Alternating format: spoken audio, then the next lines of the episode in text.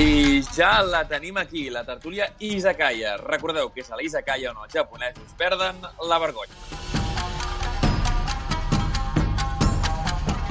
Y en el, en el programa de hoy queríamos hablar con una, con una vieja amiga del programa, alguien a quien siempre acudimos cuando queremos hablar de arte. Ya la conocéis, ella es Sonia G. Caballero, una artista que lleva muchísimos años viviendo en Japón y eh, creando un arte un arte de diálogo entre el arte japonés o el arte oriental y el arte occidental. Hoy la hemos querido invitar porque ha publicado un, un nuevo libro que quiere acercar el arte japonés a los, a los niños, a los más pequeños.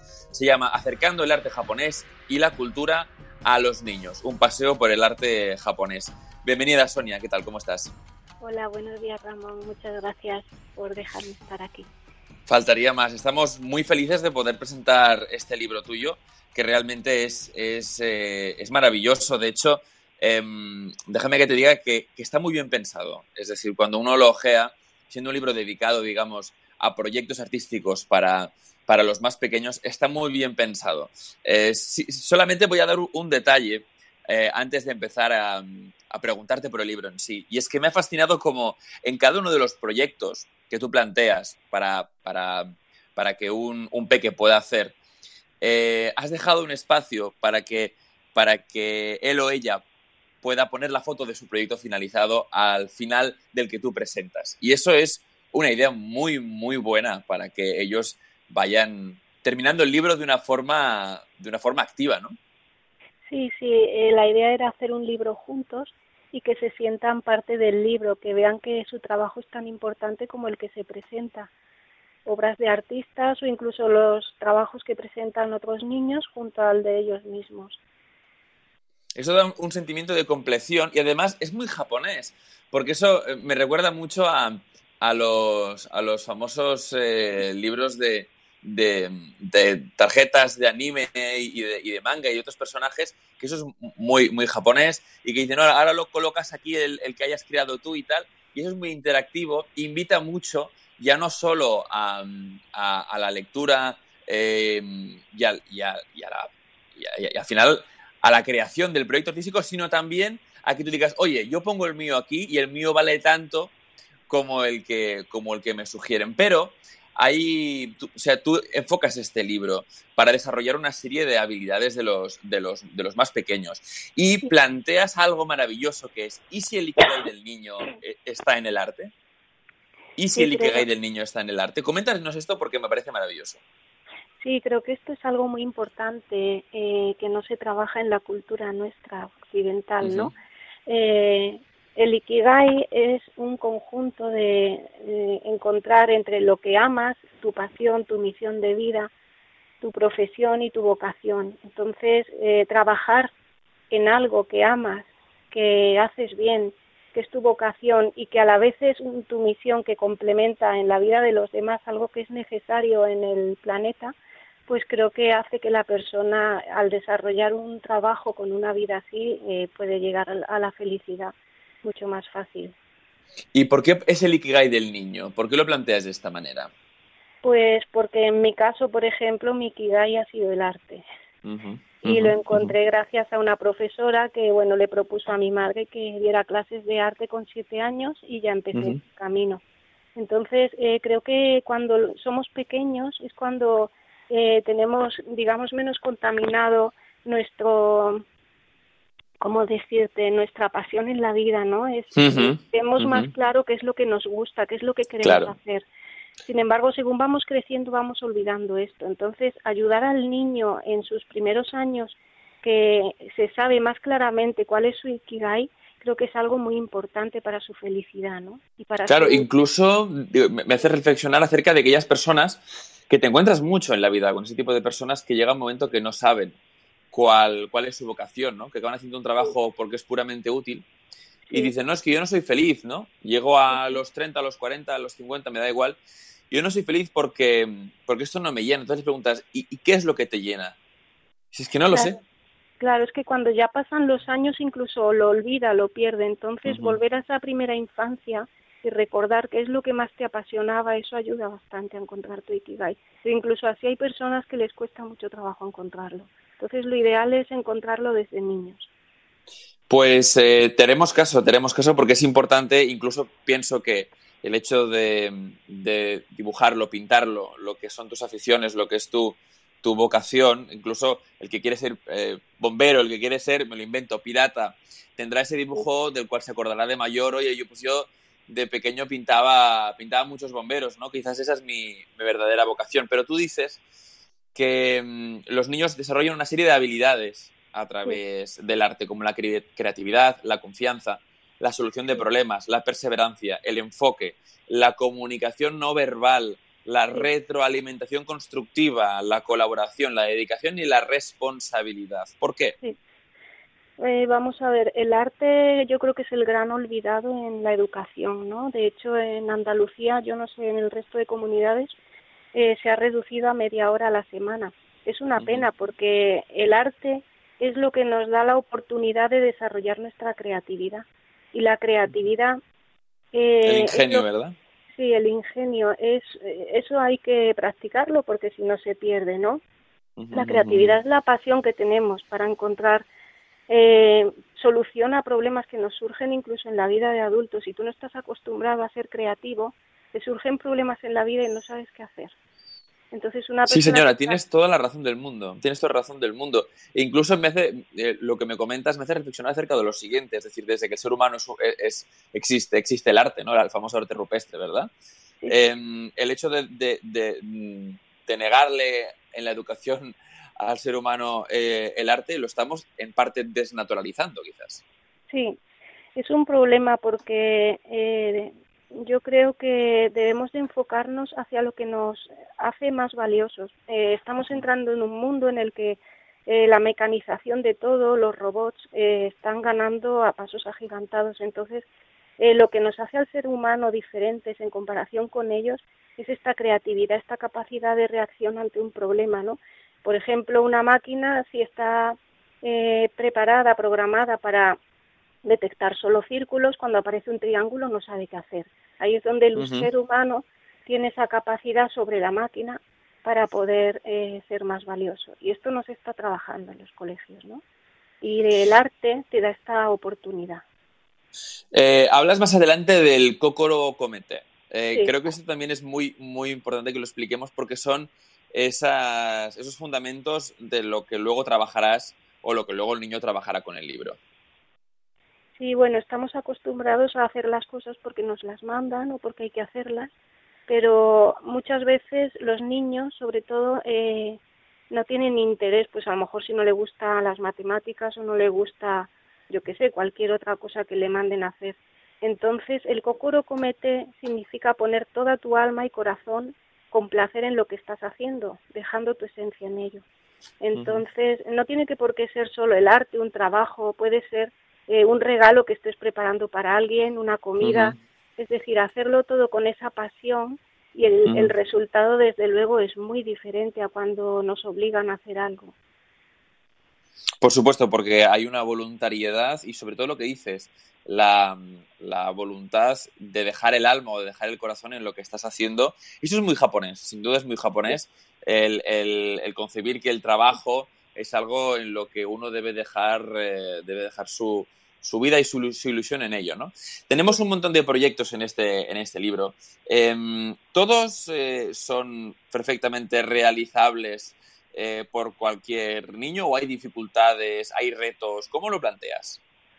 A ver, eh, hay grados de dificultad, muchos proyectos, o sea, es un libro en principio para que guíe un mayor, ¿no? Al no ser que el niño ya tenga más edad, porque se presentan una serie de conceptos, eh, está mezclado arte con cultura y em, inspirado en este concepto se desarrolla, se propone una actividad.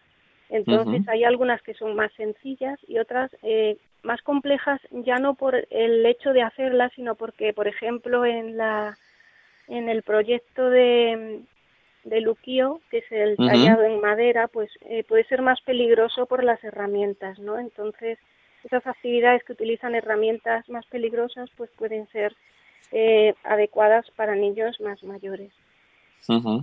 Eh, planteas, planteas el, libro, eh, que son proyectos eh, para niños impartidos en la escuela Montessori en Japón. Y es que tú llevas muchísimos años allí y al, fin y al cabo este libro recoge tu experiencia también como, como educadora en arte, ¿verdad? Sí, sí. Yo estuve en la escuela de Montessori de Japón enseñando a niños desde tres años hasta doce. Y fue una experiencia muy gratificante, sí. La verdad es que me encantó trabajar con ellos y recuerdo al principio, sobre todo cuando les enseñé las mezclas de colores, eh, fue muy gracioso porque era como eh, si hicieran magia, cuando mezclan el amarillo y el azul y sale verde, era como magia y fue muy divertido.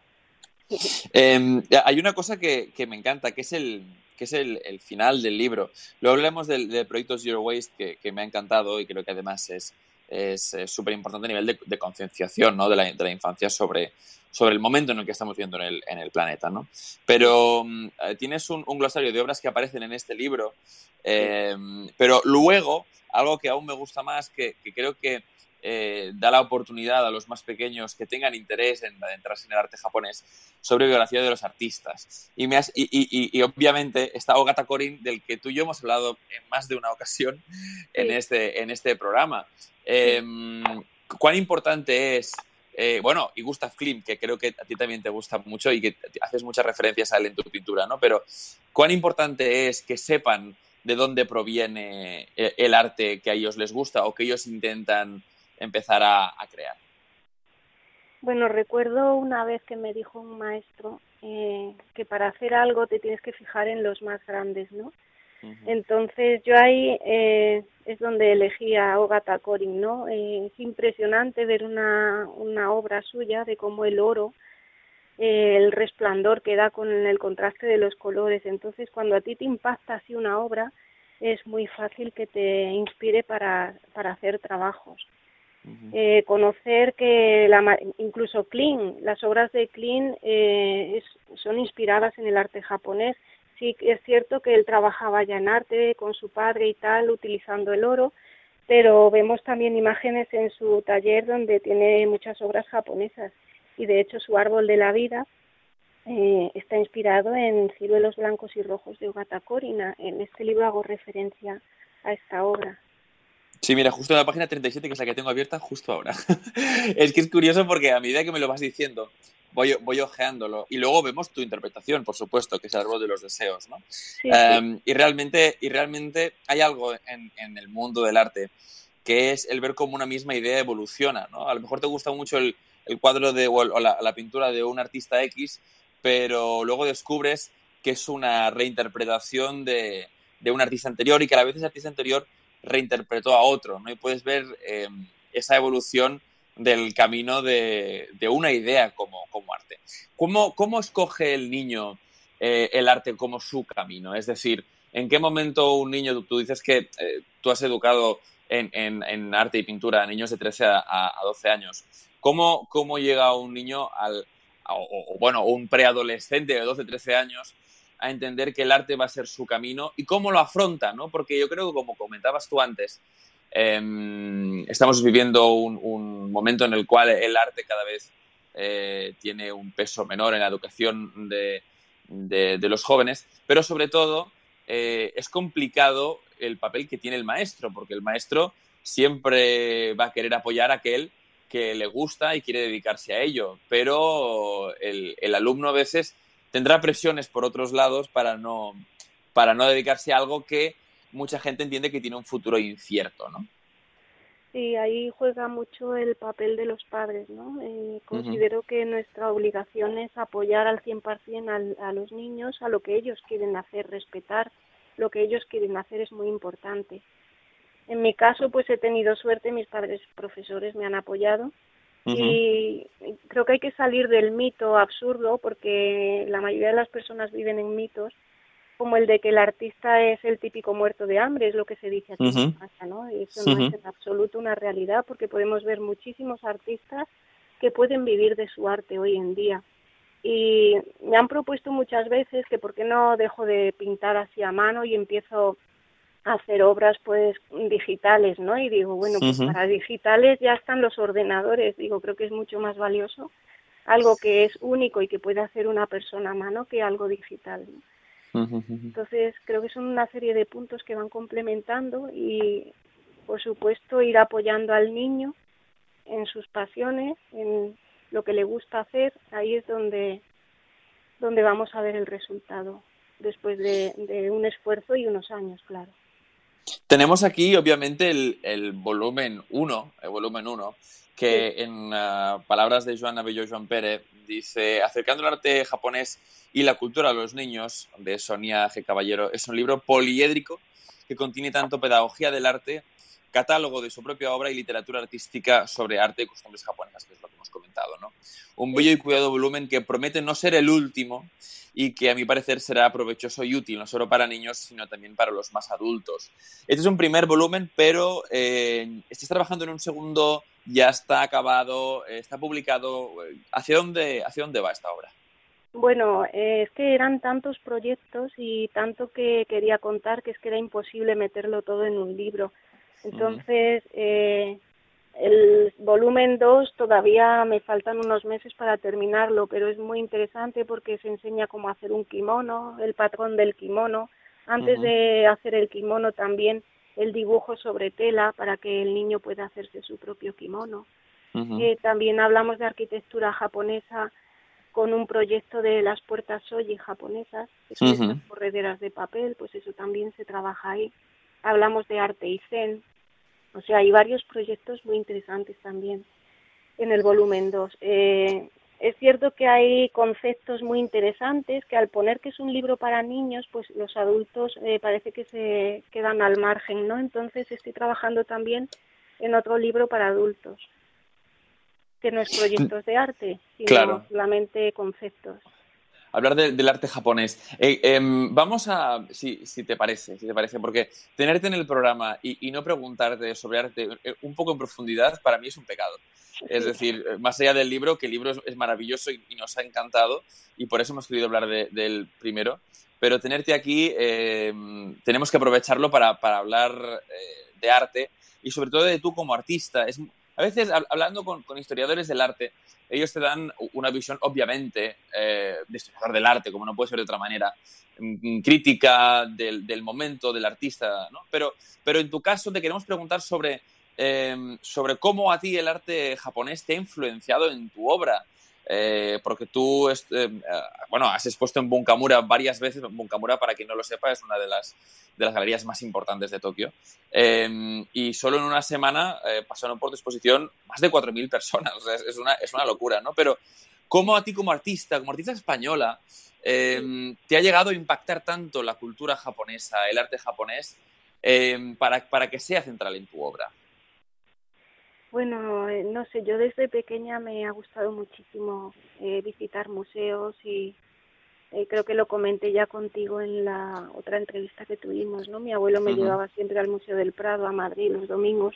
Entonces en Japón era pasión, o sea, visitar museos, templos, eh, como te comenté antes, el tema del oro es muy, muy impactante para nosotros, ¿no? Y luego la delicadeza de representar la naturaleza en todas sus estaciones, eh, los insectos o animales también son muy minuciosos para estos detalles.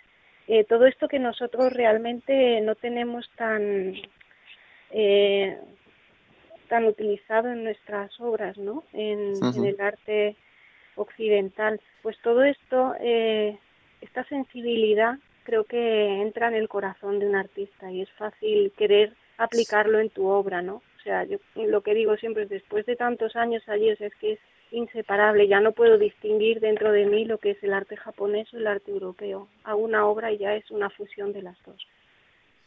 Em, hay un momento en el arte en el arte europeo en el que empezamos a ver el, mundo del japonismo, ¿verdad? A través de las exposiciones universales. ¿Cómo, ¿Cómo, ha evolucionado esa influencia? Primero es curioso tener en cuenta lo que, lo que nos fascinó descubrir el arte japonés o redescubrirlo en el, en el siglo XIX. Pero ¿cómo ha evolucionado esa influencia del arte japonés que hoy en día aún sigue teniendo un impacto brutal en las culturas occidentales? Bueno, yo creo que lo que más ha impactado en la cultura occidental son las estampas de ukiyo-e. El ukiyo-e son grabados en madera y entonces pues se pueden hacer muchas copias. Era algo que permitía que el arte fuera accesible a cualquier bolsillo, ¿no? Y bueno... Eh... Que eso también, esto lo, lo, lo, hemos hablado también en otros, en otros programas, pero qué curioso enfoque, ¿verdad? El arte en Europa ha sido algo bastante privativo siempre eh, en cambio, en Japón no, ¿no? Es, es, un enfoque también muy interesante, pero adelante, no te quiero contar. Eh, sí, sí, bueno, eh, básicamente es eso, ¿no? El arte, la, la facilidad que tiene para hacer copias, eso hace que, que evolucione mucho más rápido. En Europa, por ejemplo, pues una obra es única, ¿no? Pero en Japón, al poder hacer muchas copias, pues eso se puede expandir de forma mucho más rápida por todo el mundo. Luego es muy impactante también el contraste de colores, eh, la capacidad de expresar el movimiento. Esto se ve también muy bien en, en las láminas de manga de Hokusai, que es como empezó. Y bueno, no sé, creo que. Sí, no, e, es curioso, te lo, te lo digo y te decía, te llevaba esta pregunta porque al final eh, la fascinación que sugiere el arte japonés eh, y sobre todo hoy en día ya es algo tan tan impactante para, para eh, eh, al final para la relación que hay eh, en la cultura, en esta cultura globalizada, que es muy superior a muchos otros artes. Es decir, el, arte japonés cada vez y la influencia japonesa cada vez tiene, tiene un, mayor reconocimiento en, en, los sectores populares de la población. Cada vez está más de moda el diseño de interiores a la japonesa la arquitectura a la japonesa. Y al final parece que este sentido de la estética em, lo, empieza pues a, ya no voy a, no voy a usar la palabra invadir, pero lo empieza a influenciar todo de una forma decisiva. Es decir, eh, tú en el próximo libro vas a hablar del zen y de la importancia que tuvo el, el, eh, supongo, ¿no? El, el, zen en, en, en, la filosofía japonesa y cómo, por ejemplo, ¿no? Desde el mundo Heian, que era un mundo repleto de cosas, ¿no? Eh, súper dorado, súper, súper, eh, ¿no? Súper barroco, podríamos llamarlo de esta manera, con la cultura zen todo se vuelve mucho más minimalista y se vuelve mucho más esencialista, ¿no? Em, ¿cómo, cómo, cómo, lo ves tú esta, esta difusión de la cultura de la cultura zen hecha moderna, lógicamente, y sacándole el, mundo espiritual eh, de la estética? ¿Cómo, ¿Cómo lo ves esa, esa expansión de estos conceptos? A ver, eh, el minimalismo también es un tema que se trata en este libro, en el volumen 1. Yo creo que estamos en un mundo en el que ya hay tanto de todo y estamos tan saturados que necesitamos como eh, reducir a lo mínimo a veces, ¿no? Eh, yo me he dado cuenta que mientras menos cosas tengo, mientras incluso ropa, eh, cosas que te marean muchas veces, eh, eres como más feliz. Entonces, eh, lo que hablabas de arquitectura eh, y de cómo influye el arte japonés o, lo que es todo lo japonés, el minimalismo juega un papel muy importante en esto, ¿no? Reducirlo todo a lo mínimo esencial eh, te quita un montón de quebraderos de cabeza, de, por ejemplo, qué me voy a poner o ordenar cosas porque no las tienes. Yo, desde luego, mi vida se ha vuelto totalmente minimalista. Se reduce a mis libros, mis flores y poco más. Es, es una, una, una, cultura que creo que para la salud mental de todos es muy provechosa, es muy provechosa sin duda. Em, quiero, acabar, quiero acabar con el, el último proyecto que, que, enseñas en tu, en tu libro, al menos en esta, en esta primera obra, que es el, el Zero Waste. Em, y quiero que nos expliques eh, a qué va enfocado y sobre todo la importancia que tiene, obviamente. Sí, eh, este proyecto lo presentaba en principio, tenía planteado hacer una exposición ahora en otoño en, en Japón con la colección Corales. Eh, lo que pasa es que con la situación que tenemos, pues se va a posponer, no sé cuándo se podrá hacer. Pero bueno, eh, la importancia de cómo tenemos los mares, ¿no? De, de, del consumismo masivo que hay absolutamente en todo innecesario y de la cantidad de basuras que, que hacemos. Entonces, eh, pensar cada vez que vamos a comprar algo en los desechos que va a tener esa compra que hacemos pues es muy importante porque eh, cosas que tienen un solo uso y que enseguida van a ser desechadas, pues están haciendo una cantidad masiva de basura.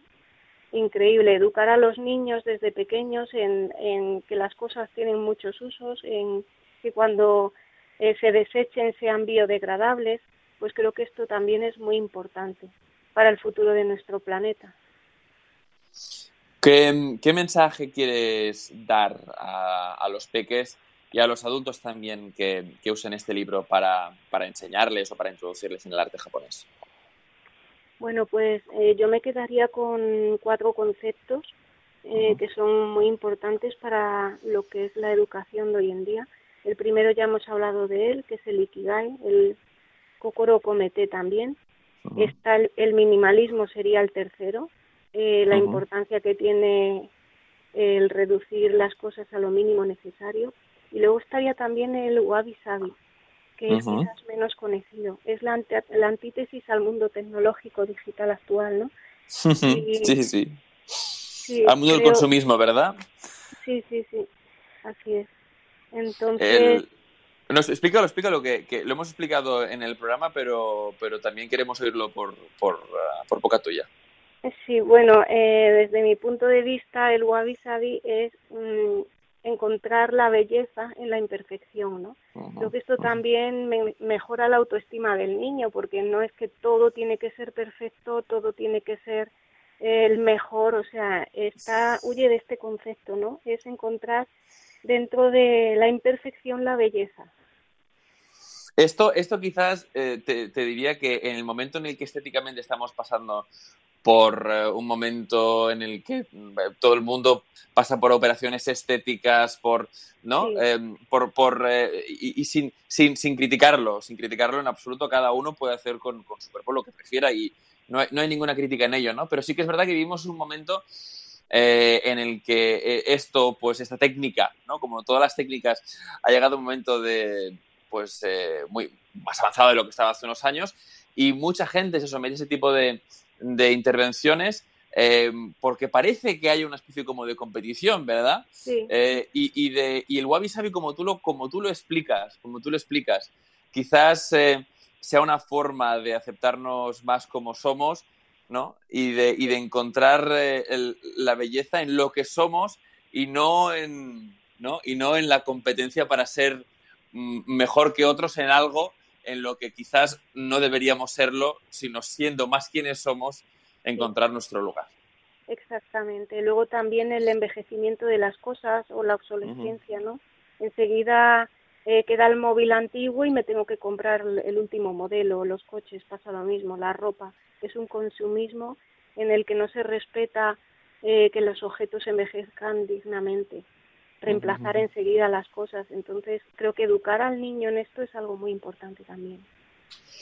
Pues eh, Sonia G. Caballero, muchísimas gracias por venir al, al Made in Japan hoy, por acercarnos el arte japonés y la cultura a través de esta obra, que es acercando el arte japonés y la cultura a los niños, Paseo por el arte japonés, volumen 1. Esperamos este volumen 2 en el que hablarás de arquitectura, de cómo confeccionar nuestro propio kimono y también sobre el arte zen.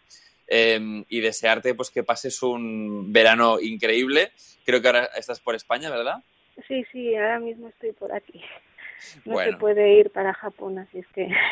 Así es que nada, nos vamos a quedar aquí un tiempo y cuando se pueda volver regresaremos al país del sol naciente. Muchísimas gracias y hasta muy pronto. Gracias. Adiós. Domo arigato